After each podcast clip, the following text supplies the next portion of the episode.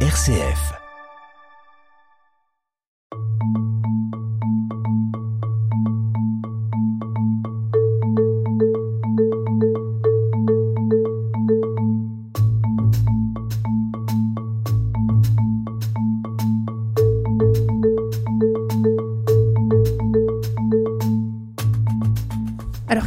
Point commun entre Job, le riche berger de la Bible, et les victimes de la guerre en Ukraine Qu'est-ce qui peut bien rassembler le personnage de l'Ancien Testament et tous ceux qui souffrent d'une manière ou d'une autre de la pandémie? Et vous qui nous écoutez, qu'est-ce qui vous rapproche de Job, de son chagrin, de sa colère? Eh bien, sûrement bien plus que vous ne l'imaginez. En tout cas, vous le saurez à la fin de cette émission, émission que nous allons passer avec vous, Sylvain Gasser. Bonjour. Bonjour Madeleine. Vous êtes euh, religieux, assomptionniste, auteur de Job et comme ça aux éditions Bayard. Vous êtes aussi musicologue et éditeur. Et puis on le disait, les journaux n'en finissent plus de relater les grands conflits du monde, plus récemment la guerre en Ukraine, mais aussi ailleurs où elle sévit. Sylvain Gasser, comment est-ce que vous réagissez quand vous entendez euh, toutes ces catastrophes qui secouent euh, notre planète? J'essaie déjà de ne pas m'habituer à ce que j'entends. Ce serait la pire des choses que d'entendre une catastrophe nouvelle arriver, une, elle en chasse une autre et de me dire blasé, mais finalement c'est toujours pareil, c'est toujours le malheur qui appelle le malheur et du pire au pire et du pareil au même. Enfin, on ne s'en sortirait pas. Et il est vrai que nous sortons d'une longue pandémie, enfin on espère en tout cas. Et puis à côté de cela, il y a cette guerre à nos portes, aux portes de l'Europe, et il y aura encore d'autres malheur, quoi qu'il arrive, nous allons, nous vivons avec cela, et donc j'essaye de ne pas m'y habituer. Vous qui fréquentez la Bible, vous diriez que malheureusement, ça a toujours été, ça n'épargne aucun temps. On le voit dans la Bible, ça n'épargne jamais personne. Oui, parce que le mal, le malheur, la mort et la souffrance sont des énigmes qui nous confrontent aux grandes questions que nous nous posons sur le sens de la vie et le sens ultime aussi de la mort. Et j'ai toujours été étonné de voir que face à ces grandes questions énigmatiques, les philosophies et les religions arrivent avec une sorte de kit clé en main. Nous avons une réponse pour vous. Or, non, on n'a pas de réponse puisque c'est une énigme. La pire des choses serait de souiller la question par la réponse. En revanche, moi, ce que je fais souvent, c'est que quand je vois des malheurs personnels ou collectifs nous arriver, je me rappelle que cela a déjà été raconté, cela a déjà été mis par écrit dans des textes très anciens, notamment dans la Bible, qui n'est pas avare de nombreux récits, mais je pourrais aussi dire dans des grands textes qui ont constitué notre culture. Prenons par exemple l'Iliade et l'Odyssée, qui ont marqué notre culture euh, judéo-chrétienne et occidentale. Vous parliez justement d'une énigme. Euh, l'énigme majeure, c'est finalement où est Dieu dans le malheur? C'est peut-être la dernière question qu'on se posera, c'est d'abord pourquoi le mal? Pourquoi le mal est tombé sur moi? Pourquoi il est tombé sur nous? Pourquoi tant de souffrance? Donc c'est d'abord moi qui suis éprouvé. Et à un moment donné, cette question, je la porterai sans doute plus haut, et je suis confronté à la présence énigmatique, ou plutôt même l'absence énigmatique de Dieu qui ne parle pas, qui se tait, qui ne semble absolument pas réagir et qui semble laisser faire ce malheur. Vous avez un nouveau message? La Bible attend à nous dire. Alors il y a un livre qui vous, vous a passionné, qui vous a profondément intéressé, sur lequel vous avez passé beaucoup de temps, on peut quasiment dire la, le temps de la pandémie. Et même plus, mais oui. Et même plus, c'est le livre de Job, le livre de Job qui figure dans l'Ancien Testament. Vous allez nous raconter en, quelques minutes de quoi il s'agit, mais avant, est-ce qu'on sait de quand date ce texte? On pense qu'il a été écrit sous sa forme définitive autour du VIe siècle avant Jésus-Christ, c'est-à-dire au moment où le peuple juif est en captivité à Babylone. Il a tout perdu, sa terre, son pays, sa capitale, son temple. Il se trouve dans un univers babylonien et très vite perse, puisqu'ensuite Cyrus le Grand prendra possession de Babylone et il est confronté à cette culture fascinante et fabuleuse, riche de nombreux textes, de nombreux récits, et on voit bien que dans certains détails que le livre de Job récupère certains de ces éléments euh, narratifs. Alors il les récupère, mais pour autant il les cite pas forcément. C'est peut-être la différence avec les autres textes. On n'a pas de, de non, parce que le, le, génie juif était d'entendre cela, de se l'approprier et de le mettre à profit dans sa relation qu'il veut entretenir avec son Dieu. C'est cela l'enjeu de, de, toutes ces écritures et euh, je pourrais, en vous décrivant simplement le début et la fin de ce texte, si vous prenez Job a 42 chapitres, prenez les deux premiers et le dernier, vous les mettez ensemble, ça fait une histoire sympathique d'un homme qui va résister à tous les, euh, les assauts du mal et qui finalement en sort vainqueur, et Dieu, très content, lui redonne tout ce qu'il avait perdu au double. Ces contes et légendes des temps anciens, ça fonctionne très bien, il y a une sagesse à retenir de cela.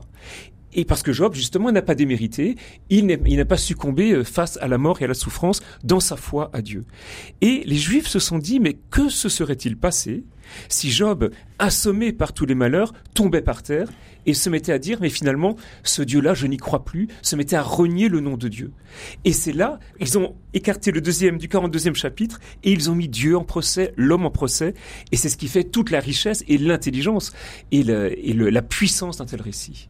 Alors justement, ce récit, si on s'arrête euh, un peu plus précisément, c'est l'histoire d'un homme, Job, que la Bible décrit comme quelqu'un de très intègre, de droit. Il est père de dix enfants. Il est à la tête d'un immense cheptel. Il a de nombreux serviteurs.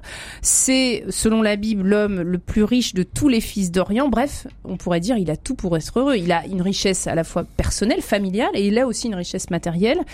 Mais mais car il y a un il y a dans la cour de Dieu, parce que c'est là qu'on retrouve les éléments un peu de la culture perse et de la vie perse, dans la cour de Dieu, il y a des conseillers qu'on appelle les fils de Dieu.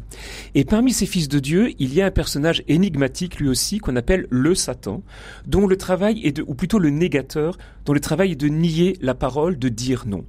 Et cette personne s'avance vers Dieu et lui dit, mais en fait, Job, il a tout pour être heureux, mais il ne t'aime pas, enfin il ne t'aime pas pour rien. Il suffit que le malheur tombe sur lui et tu verras qu'il te reniera. Euh, on va dire que cela, on le comprend très bien. Finalement, quand on a tout pour être heureux, bah finalement, croire en Dieu n'est qu'un détail, mais euh, ça n'engage pas plus. Et donc, euh, le Satan demande euh, à Dieu, mais laisse-moi agir et tu verras qu'il t'oubliera, qu'il te reniera. Et très curieusement, Dieu dit d'accord. Comme si, selon certains commentateurs juifs, le Satan, c'était l'envers de Dieu. C'était finalement, j'oserais dire, le malin génie de Dieu qui, qui lui dirait, mais est-ce que Job, il m'aime pour rien? Est-ce que Job a pour moi un amour gratuit? Je vais voir, je vais le mettre à l'épreuve. Et donc, vous avez, comme vous l'avez très bien cité, vous avez toute l'accumulation des malheurs qui arrivent dès le début du livre, sous d'ailleurs sous le mode d'une tragédie grecque. Des messagers, ils sont quatre, arrivent et disent voilà, tu as tout perdu, tes enfants sont morts, tes terres sont brûlées, tes troupeaux sont décimés et tes maisons sont en ruine. Et Job, dans ces deux chapitres-là, les deux premiers, résiste. Il va dire euh, le Seigneur a donné, le Seigneur a ôté, béni soit le Seigneur. Nu je suis sorti du ventre de ma mère, nu j'y sortirai. Et je loue le Seigneur en temps de bonheur. Pourquoi? Je ne le louerai pas en temps de malheur. Donc, d'une certaine manière, il répond très bien. Enfin, il répond euh, avec les phrases qu'on attendrait. Voilà, si le mal arrive, voilà ce que tu réponds, et tu seras très bien aux yeux de Dieu. Si ce n'est que moi, comme lecteur, je commence à fuir.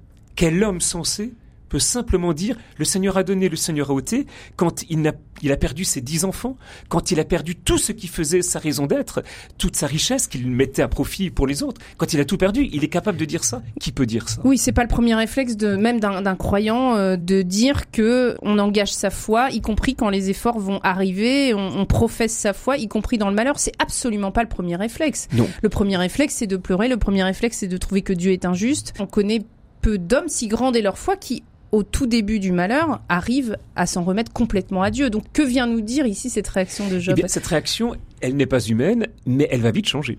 Parce que vous avez, on est au chapitre 2, il y en a encore 40 qui vont suivre. Donc pour le coup, le procès de Dieu va commencer, comme celui de, Job aussi. C'est-à-dire que après avoir répondu presque automatiquement par, euh, comme s'il avait bien appris sa leçon, voilà, il répond ce qu'il fallait faire, il observe sept jours et sept nuits de deuil, entouré de trois amis, trois compagnons qui arrivent un peu de, de partout, de très loin aussi, qui l'entourent et qui observent avec lui ce silence et ce deuil. Et puis, les lèvres de Job se met à remuer et Job va commencer à parler en maudissant le jour de sa naissance, en blasphémant le nom de Dieu, en entrant dans une très profonde et puissante dépression, noire dépression, et en demandant la mort, une forme d'euthanasie avant l'heure. Donc là, c'est le, le, doute sur le sens de la vie. Ce n'est même plus le doute, c'est un homme qui est tellement accablé par le malheur, il prend conscience de ce qui lui arrive enfin, il ouvre les yeux, enfin il voit qu'il a tout perdu, et là il ne dit plus le Seigneur a donné, le Seigneur a ôté, béni soit le Seigneur, il ne peut plus le dire. Là il réagit en homme, en homme sensé. Et à ce moment-là, il se retrouve seul au monde, parce que Dieu disparaît, le Satan disparaît aussi. Vous avez cet homme seul entouré de trois compagnons qui pour l'instant se taisent. Et Job va parler et c'est là que commence dans la lecture le poème de Job, c'est-à-dire les mots changent complètement. Vous avez une langue d'une richesse incroyable et je pense que c'est l'unique bien de Job, c'est de trouver les mots puissants pour essayer de dire cette énigme qui le traverse, mais pourquoi ces malheurs sont tombés sur moi Pourquoi je suis assailli par tant de mots Et la question qui se pose à lui, et ce sera le début de, cette, de ce grand procès, c'est que jamais, Job ne verse une larme pour ses enfants perdus. Jamais. Ce n'est pas son problème. Son problème, Comment on peut que... comprendre ça, qu'il ne verse pas une larme pour ses enfants perdus? Parce que ce qu'on n'a pas dit, c'est que les malheurs vont aller crescendo. Au départ, il ne perd pas des gens qui sont euh, proches de lui. Il va perdre des terres, il va perdre Oui. ce qui lui est extérieur. Mais à un moment donné, comme vous le dites, il perd ses propres fils. Et là, ça ne lui arrache pas un chagrin. Oui, par ses propres fils, il perdra son, intégri- son intégrité physique puisque euh, le, le Satan va se frotter sur lui et donc il va être couvert d'un ulcère malin mais terrifiant et il va déchirer ses vêtements de douleur. Il sera nu sur un tas de fumier ou sur un tas de cendres. Enfin, et donc il a tout perdu. Sa dignité, quand on est nu, c'est sa dignité que l'on perd. Et, et à ce moment-là, euh, son problème, c'est ça qui le rend fou. C'est j'ai tout fait pour toi, Dieu. J'ai fait tous les sacrifices qu'il fallait. J'ai donné tout mon argent pour toi. Tous les jours, j'allais au temple offrir ces sacrifices, pensant que tu répondrais dès que j'aurais un problème. Vous savez, c'est cette foi rétributive. Je fais ça pour que tu fasses ça. Qu'on a malgré tout, malgré nous, Non, je on l'a tous, on l'a tous, on a tous appris à faire sa BA. Et puis, euh, si tu fais ta BA, bah déjà, tu auras un bon point, tes parents seront contents, et puis plus tard, tu auras une place au paradis. Mais je dois dire aussi que dans la Bible, on trouve régulièrement que si on suit le Christ, donc là on repart dans le Nouveau Testament, mais si on le suit, cela portera du fruit. Donc quelque part, on- n'échappe pas non plus à l'idée que si on fait la volonté de Dieu, alors il y aura du fruit. Oui, Et mais- c'est une forme de rétribution, Oui, non? mais la question, c'est que quelle est cette volonté de Dieu? Et quels sont ses fruits? Là, on ne le sait pas. Là, Job, il, il pose la question et il donne la réponse. Il dit, voilà, je fais ces sacrifices, donc tu Mm. seras présent quand j'en aurai besoin. Et au moment où il en a besoin, il, il les face à un silence. Je ne dis pas une absence, mais un silence. Euh, Dieu est sans doute caché quelque part, et donc Job lui parle. Job crie, il crie sa douleur. Il, est, il y a une hargne dans, dans les propos de Job, mais euh, on le comprend très bien. Et il, petit à petit, il va comprendre en avançant dans ces paroles qui deviennent folles. hein. Les, les compagnons disent mais ne parle pas comme ça, t'es un fou, t'es un fou dingue, il faut te taire. Et puis, euh, et puis ressaisis-toi, d'accord Tu as observé un peu le deuil, on comprend que la colère ou le malheur te fasse parler comme ça, mais tu ne peux pas continuer de parler comme un fou. Ressaisis-toi. Vous savez, c'est ce qu'on dit à ses propres enfants. Quand l'enfant, euh, un adolescent ou autre commence à partir dans toutes les directions, calme-toi, ressaisis-toi, allez, euh, remets-toi debout. Mais Job, non, non, il continue. Parce qu'il dit, je veux savoir pourquoi Dieu m'a abandonné. Et il va découvrir que ce Dieu auquel il avait rendu un culte extraordinaire et d'une grande fidélité, eh bien que ce Dieu n'était pas Dieu. C'est pour cela que Dieu ne parle pas. Puisque Dieu ne répond que si on lui parle. Or, Dieu ne parle pas parce que le Dieu que Job, euh, que Job met en procès, c'est une idole. Est-ce que c'est aussi ce Dieu qu'il met en procès quand il remet en cause le sens même de la création? Chapitre 3. Pourquoi Dieu donne-t-il la lumière à un malheureux, la vie à ceux qui sont pleins d'am- d'amertume? Pourquoi Dieu donne-t-il la vie à un homme dont la route est sans issue et qui l'enferme de toutes parts? On sent là le, le chaos aussi. Oui. Et, et- et finalement cette difficulté à imaginer qui est Dieu? Oui, parce que alors ça c'est c'est très intéressant ce que cette citation parce que euh, Job va poser la question, comme Dieu quand il réapparaîtra à la fin du livre, la question de la création. Il va déchiffrer la création et comprendre ce qui se passe dans ce monde qui reste quand même pour nous aussi énigmatique. Voyez, euh, voyez la pandémie, la guerre, enfin on l'a cité avant. C'est un monde qui est quand même complexe. Et il va essayer de comprendre, mais pourquoi on a mis l'homme dans ce monde-là si c'est pour le faire souffrir?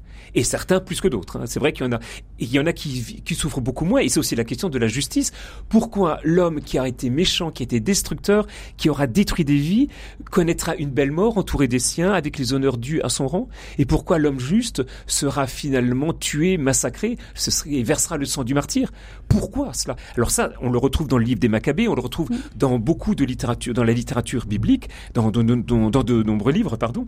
Mais ce qui est intéressant, c'est pour l'instant, Job n'en est pas là. Il dit simplement, moi, je veux que Dieu euh, justifie ce qu'il a fait. Or, comme il est entêté, il, il se cogne contre un mur, le mur de cette idole qu'il a déjà fracassé et qui, euh, comme le dit un psaume, l'idole ne parle pas, ne voit pas et n'entend pas. Bon, ça c'est le propre d'une idole. Mm. Et petit à petit, euh, sa colère et surtout sa dépression euh, va être profonde. C'est quelqu'un qui va entrer dans les tourments de l'âme, dans les tourments de, comment dire, de, de- oui, de la dépression. Mais c'est magnifique. Euh, Enfin, c'est dit en des termes sublimes évidemment. Mais surtout, on se dit, mais qu'est-ce qui va sauver cet homme? Comment va-t-il en réchapper? Parce que ce qui lui reste, et c'est cela qui est fascinant, c'est que c'est la question que je pose souvent aux personnes avec qui je lis ce livre, c'est que quand le Satan euh, avait posé finalement son pari à Dieu, Dieu lui a dit fais ce que tu veux. Ça, ça, ça lui va très bien, mais tu n'enlèves pas la vie de Job. C'était la condition. Hein. C'est la la, condition. que Dieu pose quand Satan vient lui demander est-ce que je peux tenter Job, Exactement. qui semble croire en toi uniquement parce que sa vie est belle? Oui, et donc pourquoi? Parce que la vie, c'est la puissance de Dieu, ça appartient à Dieu, la vie, c'est Dieu. Mais le Satan, ça lui va très bien. Au contraire, euh, tant qu'il peut se défouler sur euh, sur quelqu'un de vivant, c'est plus rigolo que de se défouler sur quelqu'un de mort, évidemment. Enfin, avec euh, avec tous les guillemets d'usage que vous comprenez. Et donc, euh, il y a Kierkegaard, le philosophe danois, qui a fait de très beaux commentaires de ce livre, va repérer une chose. Il va dire, mais finalement, c'est vrai, le Satan avait tout enlevé à Job. Mais il, a, il y a une chose qu'il avait oublié de lui enlever. Et s'il avait enlevé cette chose-là, ça aurait été vraiment la fin de Job. Alors la question est de savoir, qu'est-ce qu'il avait oublié de lui enlever? Eh bien, c'était la parole. Parce que Job parle. Regardez quand euh, nous avons vécu les catastrophes, les attentats en France, euh, le Bataclan à Paris ou à Nice euh, ou à Toulouse, euh, ce qui s'est passé, c'est que on met tout de suite en place des cellules psychologiques pour parler, mais c'est nécessaire, c'est vital parce que nous sommes pris dans le silence d'une sidération.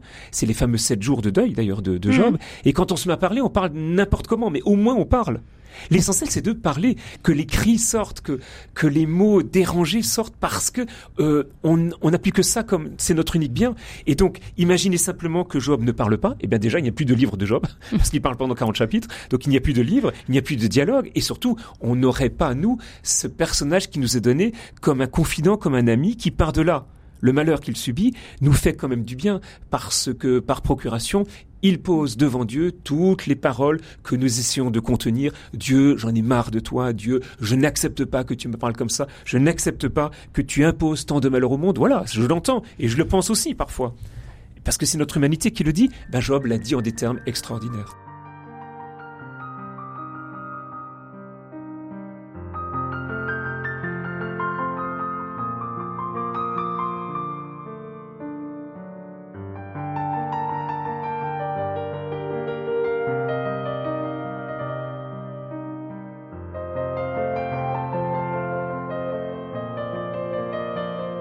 Alors c'est une colère contre Dieu, vous l'avez bien expliqué, c'est aussi une colère contre la vie. À un moment donné, ça m'a frappé, il explique que euh, Job dit, n'est-ce pas un temps de service qu'accomplit l'homme sur la terre? J'ai en partage des mois d'illusion, comme si la vie sur terre, finalement, l'avait trompé quelque part, comme s'il avait été dupe de la raison d'être de, de la sienne, mais aussi celle de sa propre vie. Oui, parce qu'il avait contribué à ce jeu de dupes. Il s'était dit, il le dit dans un, un moment, dans- un moment donné dans le livre, il dit, mais le comble du bonheur, c'est de mourir très âgé, entouré des siens, dans un nid douillet. C'est le bonheur, c'est le bonheur du grand-père, de la grand-mère, c'est le bonheur du vieillard qui a laissé une, deux, trois générations qu'il voit après lui. Et il se dit, voilà, ma vie est faite. Donc ça, c'est le bonheur, le bonheur domestique, le bonheur que j'entends aujourd- aujourd'hui aussi. Et on le dit souvent, une personne très âgée, entourée des siens, mais quel bonheur de, de mourir ainsi. En Eh 2000 bien, ans, ça n'a pas changé. ça en n'a pas changé. 2500 ans même. Oui, ça, heureusement parce que c'est comme des belles choses aussi. Mais euh, tout le monde ne le vit pas. Euh, tout le monde n'a pas ce bonheur-là, euh, ne le vivra pas. Et la question est de se dire, mais qu'en est-il de tous ceux qui vivent une vie cabossée, déchirée, fragmentée? Qu'est-ce qu'on fait de cela? Moi, à titre personnel, même si j'ai beaucoup travaillé Job, je n'ai pas connu de grands malheurs dans ma vie. Et au contraire, je pense être, faire partie des personnes qui ont plutôt une vie heureuse, limpide, tranquille, sereine. Ça, je le reconnais. Et donc, ça crée en moi aussi cette inquiétude. Que deviendrai-je euh, le jour où le malheur frappera ma porte? Alors, je laisse la question en suspens. Évidemment, je ne veux pas y répondre. Mais Job se pose maintenant la question, mais finalement, cette vie qu'on avait vue si belle, quel sens elle a aujourd'hui? J'ai plus rien. Je suis une sorte de zombie, de mort-vivant. Enfin, je gère, je m'égare sur cette terre. Mais s'égarer, ce n'est pas se perdre, c'est simplement marcher. Enfin, errer, c'est marcher euh, dans un endroit où il n'y a pas de route ni de repère, mais c'est marcher quand même. Et Job marche, il essaie de comprendre, mais euh, à ses dépens. D'où les paroles de colère et euh, que l'on entend euh, régulièrement dans chaque fois qu'il prend la parole et qui deviennent effectivement de plus en plus folles, au point que les compagnons vont lui dire, mais finalement, si tu ne connais pas la raison du malheur qui tombe sur toi, c'est que tu y es pour quelque chose, tu as commis une faute qui a suscité la colère de Dieu, il faut que tu répares cela et que tu nous dises ce que tu as fait. Alors avant d'aller plus loin dans l'histoire et de voir justement euh, ce, le reproche que vont lui faire ses amis, euh, peut-être revenir sur aussi la façon dont il comprend sa vie. Vous le disiez euh, rapidement, mais euh, il, que, que, quand il utilise le mortel sur la terre est au bagne et qu'il se sent comme un esclave, qu'il explique que la rancœur c'est ce qui saigne les fous et le ressentiment qui tue les naïfs. Il a quand même une vision. Vous le disiez, il est traversé de tous les sentiments et d'une amertume très forte. Qu'est-ce qu'il va faire de ces sentiments qui le traverse. Alors, est-ce que c'est avec ses amis qu'il va pouvoir justement non, exposer euh, ça Là, en fait, quand Job parle, il parle seul. On a l'impression qu'il répond ré régulièrement à ses amis, mais le texte dit toujours Job, et on ne dit pas Job répond, mais on ne dit pas à qui. Et à la fin, quand Dieu interviendra, on dira Dieu parle à Job dans la tempête et Job répond à Dieu. Mais donc, quand Job parle, en répondant à ses compagnons, jamais on dit qu'il répond à un compagnon. Donc c'est une forme de, monologue ou de soliloque. Il essaye, il prend conscience de ce qu'il est. Donc effectivement, à quoi ça sert que je continue d'errer comme ça? À quoi ça sert que ma vie soit euh, en lambeaux? Euh, Qui sera là pour m'aider? Et donc je donc c'est un dépressif qui parle. Donc euh, il faut le laisser parler. Il ne faut pas tant raisonner cela. Et surtout, ce que nous sommes, ce que nous faisons très vite, ne jamais juger les propos d'une personne quand elle souffre. Quand elle souffre, il faut laisser parler la personne, même si la parole, à nous qui sommes plutôt sensés et dans le bonheur ou dans la vie heureuse, même si ces paroles nous semblent complètement égarées, ne jamais laisser cette personne s'égarer et la juger. Ça, c'est le plus important, parce que euh, c'est la pire des choses. C'est sûr que, euh, prenez l'exemple quand euh, vous avez vos parents qui vieillissent et qui d'un coup sont pris par la, par la démence, par la vieillesse, par l'égarement de l'esprit. Nos propres parents vont dire pour nous des choses terribles. Mais, mais pourquoi il me dit ça euh, Parfois on... c'est dur à entendre. Mais c'est très dur évidemment parce qu'on le prend au premier degré. Mais pourquoi je vais juger une personne, euh, surtout dans ces propos-là? Je sais qu'elle ne le pense pas, mais je ne vais pas la juger parce qu'elle souffre. Mmh. Ce sont les fameuses idées fébriles dont parle Job. Je fourmis d'idées oui, fébriles, oui, c'est cela dont il parle. Ah bah c'est extraordinaire. Vous imaginez un psychanalyste qui lit Job, il, il a une matière extraordinaire parce qu'il voit, il voit les mots de l'âme qui s'épanchent en permanence. Et, et, on ne peut que les laisser s'épancher, ces mots. Alors qu'est-ce que Job va comprendre de, de Dieu finalement? Au fil de l'eau, au fil du temps, avec euh, ses compagnons qui l'ont rejoint justement? Qu'est-ce qu'il va comprendre de Dieu? Eh bien, il va comprendre tout à la fin, surtout quand Dieu va réintervenir, c'est plutôt là qu'il va saisir l'essentiel. Il va comprendre qu'il s'était égaré, qu'il avait honoré une idole, et, et, cela lui fait très mal, parce que c'est l'échec d'une vie. Finalement, je me suis trompé de cavalier, quoi. J'ai pas misé sur le bon cheval. Enfin, oui, les bercers d'illusions, c'est les fameuses oui, illusions. Et oui, je, je me suis trompé, mais donc, je vais où maintenant? Parce que si ce Dieu que j'ai honoré n'est pas le vrai Dieu, il est où Dieu? Pour l'instant, je ne l'entends vraiment pas et je, il fait plutôt acte d'absence que de présence. Il est où, Dieu? Euh, et c'est le cri des Juifs dans les camps, c'est le cri de tous ces martyrs qui se retrouvent seuls au monde et qui mourront seuls sans même que quelqu'un ait pu retenir leur vie. Le, ce sont ces anonymes qui parfois aussi construisent le monde. Il y a une très belle phrase dans un, un roman anglais qui s'appelle Middlemarch de George Eliot qui raconte, c'est un peu la Balzac anglaise, et qui raconte euh, les vies et les mœurs euh, des campagnes anglaises. Et la dernière phrase de ce roman fleuve qui fait 1500 pages, c'est ceci. Elle dit, si les choses vont mieux pour vous et pour moi qu'elles auraient pu aller, remercions-en pour une bonne part celles et ceux qui vécurent une vie cachée et qui demeurent dans des tombes que personne ne visite plus. Ça, je trouve que cette phrase qui conclut 1500 pages de roman, c'est extraordinaire parce que notre vie, la vôtre, la mienne, elle va bien. On remerciera qui? Nos proches, mais on ne remerciera jamais ces tas de personnes qu'on n'aura jamais vues qui auront contribué aussi à notre vie heureuse, qui auront été là sans qu'on les voit, un regard, une parole, un geste. Ils, elles auront été là, ces personnes. On les a pas vues, on les ignore. Elles meurent et je n'irai jamais visiter leur tombe et personne n'ira visitera leur tombe. C'est peut-être ces personnes qui marquent de leur empreinte charitable l'équilibre que le monde, dont le monde a besoin pour que ce monde fonctionne. C'est en fait la puissance des anonymes, des mmh. invisibles. Et je trouve que cette phrase, elle entre bien aussi dans le livre de Job. Elle rejoint la gratuité dont on parlait en début d'émission. Oui, parce que Job euh, le, comprend aussi cette grande leçon, c'est que que le Satan posait en défi. Est-ce que Job t'aime pour rien?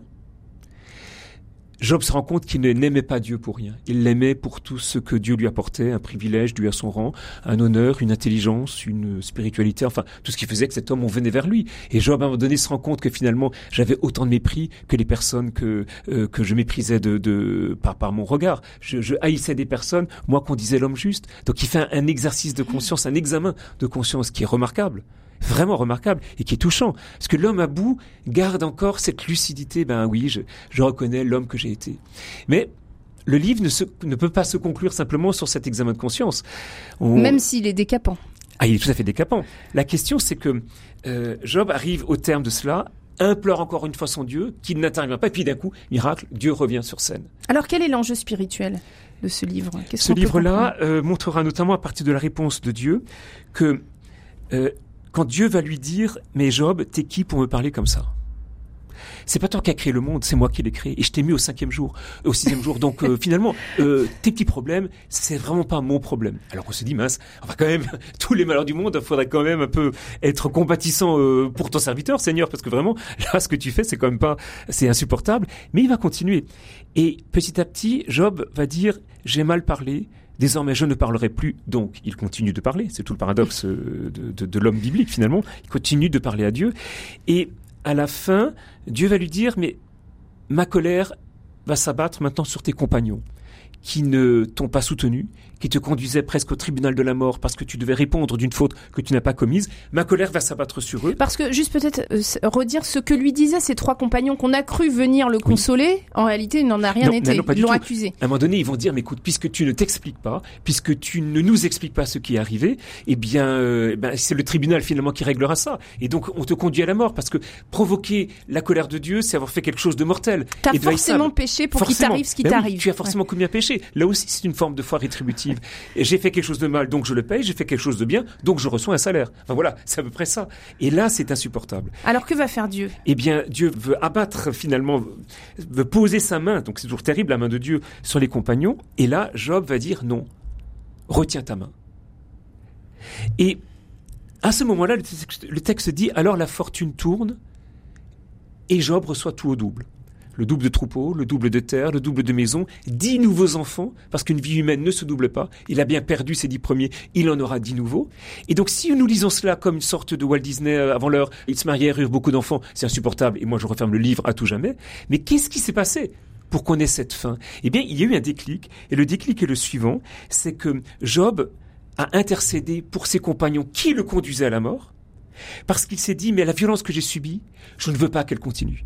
Moi, j'en ai, ai, bavé, ça suffit d'un seul. Il y a quelque chose de très christique finalement là-dedans oui, aussi. Oui, oui. Et ça suffit d'un seul. Arrêtons cet engrenage de la violence qui n'a en fait aucun sens, puisque la violence reste énigmatique. Et en retenant la main de Dieu, le texte dit, bien, Job retrouve tout. Et c'est donc que le pari posé par le Satan, est-ce qu'il t'aime pour rien? Eh bien, le Satan a perdu son pari, parce que oui, Job aimait Dieu pour rien, comme parce qu'il l'aimait, il a intercédé pour un autre. C'est l'amour pour l'autre qui change complètement euh, de donne cette accumulation des malheurs. Parce que en aimant, en disant, mais moi, je, ne veux pas que mes amis meurent alors qu'ils me conduisaient à la mort. Mais qu'est-ce qui, qu'est-ce qui lui permettait de dire ça? Il n'a rien en retour. Il n'y a rien de rétributif là-dedans. Alors vous dites il n'y a rien, mais à la fin, il, il a le double. Alors il, il est, quand même ça, rétribué il, malgré mais tout. il ne le savait pas. C'est Dieu qui le récompense. Il ne l'a pas fait. Bon, je fais ça pour que maintenant tu me donnes au double. Non, il le fait parce que c'est plus fort que lui. Lui, il, il pense encore à ce moment-là qu'il va mourir, que c'en est fini. Et d'un coup, en faisant quelque chose de gratuit, l'amour gratuit pour l'autre, à ce moment-là, il reçoit tout au double. Et c'est cela finalement la grande leçon, la grande morale de cette histoire. C'est est-ce que c'est la question que nous pouvons tous nous poser. Et j'espère que tous les auditeurs se la posent régulièrement. C'est est-ce que dans ma foi j'aime Dieu pour rien? Est-ce que j'ai un amour gratuit pour lui de la même manière que je peux avoir un amour gratuit pour l'autre? Même dans un amour conjugal. Est-ce que j'aime mon mari, j'aime mon épouse pour rien? Mais non, évidemment non. Je l'aime pour sa beauté, pour la, la joie que j'éprouve avec lui ou avec elle, pour le nom, le privilège, que sais-je. Mais je l'aime toujours au départ pour quelque chose. Et petit à petit, cela s'épuisera pour que demeure, et c'est la plus grande victoire d'une vie, pour que demeure l'amour gratuit pour l'autre. Euh, Qu'est-ce qu'on peut retenir de la façon dont va traverser Job ses malheurs? Que peut faire l'auditeur qui nous écoute et qui est lui-même aujourd'hui au fond, au fond du fond, qui vit un malheur terrible? Qu'il parle et qu'il marche. Merci beaucoup, Père Sylvain Gasser. Nous étions avec vous euh, dans ce livre de Job sur lequel vous vous êtes euh, penché, vous avez travaillé et dont vous avez publié un ouvrage qui s'appelle Job est comme ça aux éditions Bayard. Je rappelle que vous êtes aussi musicologue, éditeur, religieux, assomptionniste. Un grand merci. Merci, Madeleine.